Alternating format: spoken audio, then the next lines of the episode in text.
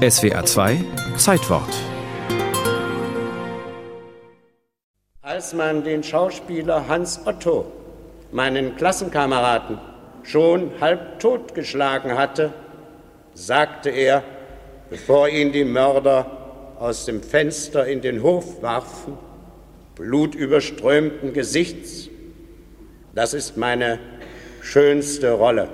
Er war nicht nur auf der Bühne am Gendarmenmarkt der jugendliche Held.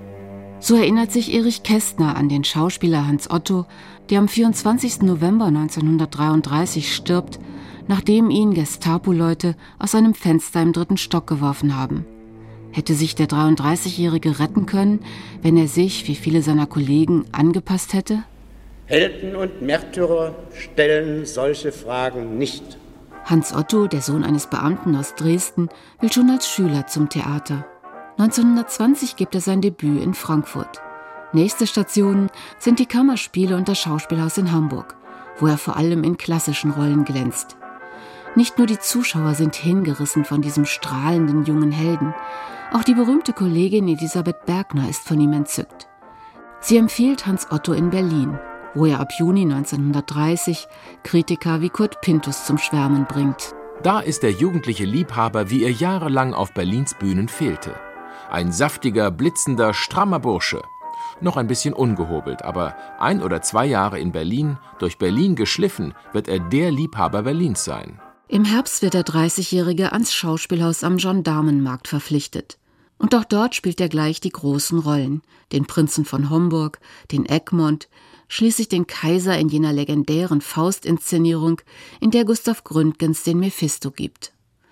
Ein einziges Mal steht der Schauspieler auch für die Ufer vor der Kamera, in der Kriminalkomödie Das gestohlene Gesicht. Naja, von der Musik und von der Liebe allein, da kann man das nicht lesen. Du willst doch keine Dummheiten machen. Für dich wäre ich sogar dazu imstande. Daneben engagiert sich Hans Otto in der KPD. Er ist kein Salonrevolutionär wie Gründgens, sondern einer, der es ernst meint der sich für andere einsetzt und sogar seine Gage teilt. Am Schauspielhaus ist er außerordentlich beliebt. Der Regisseur Leopold Lindberg erinnert sich, was im Umgang mit Hans Otto am deutlichsten auffiel, war das Fehlen jeder Eitelkeit, war Klarheit und Sachlichkeit und zugleich eine selbstverständliche Würde. Otto weiß früh, was auf Deutschland zukommt. Als Elisabeth Bergner im November 32 zu einem Gastspiel in Berlin ist, stürmt er in die Garderobe der jüdischen Freundin. Plötzlich riss er die Türe auf ohne anzuklopfen und sagte, hau ab, Elisabeth, ich bitte dich, hau ab.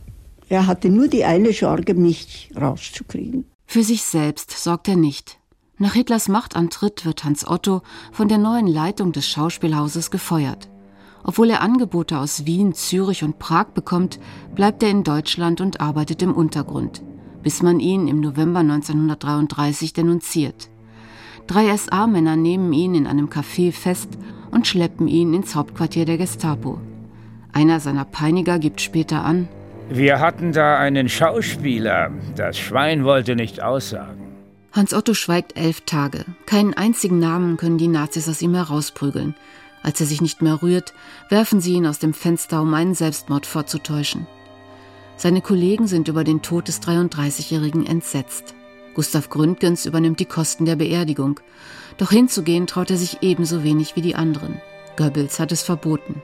Selbst dem leichtgläubigsten Mimen muss jetzt allerdings klar gewesen sein, was im Nationalsozialismus gespielt wird.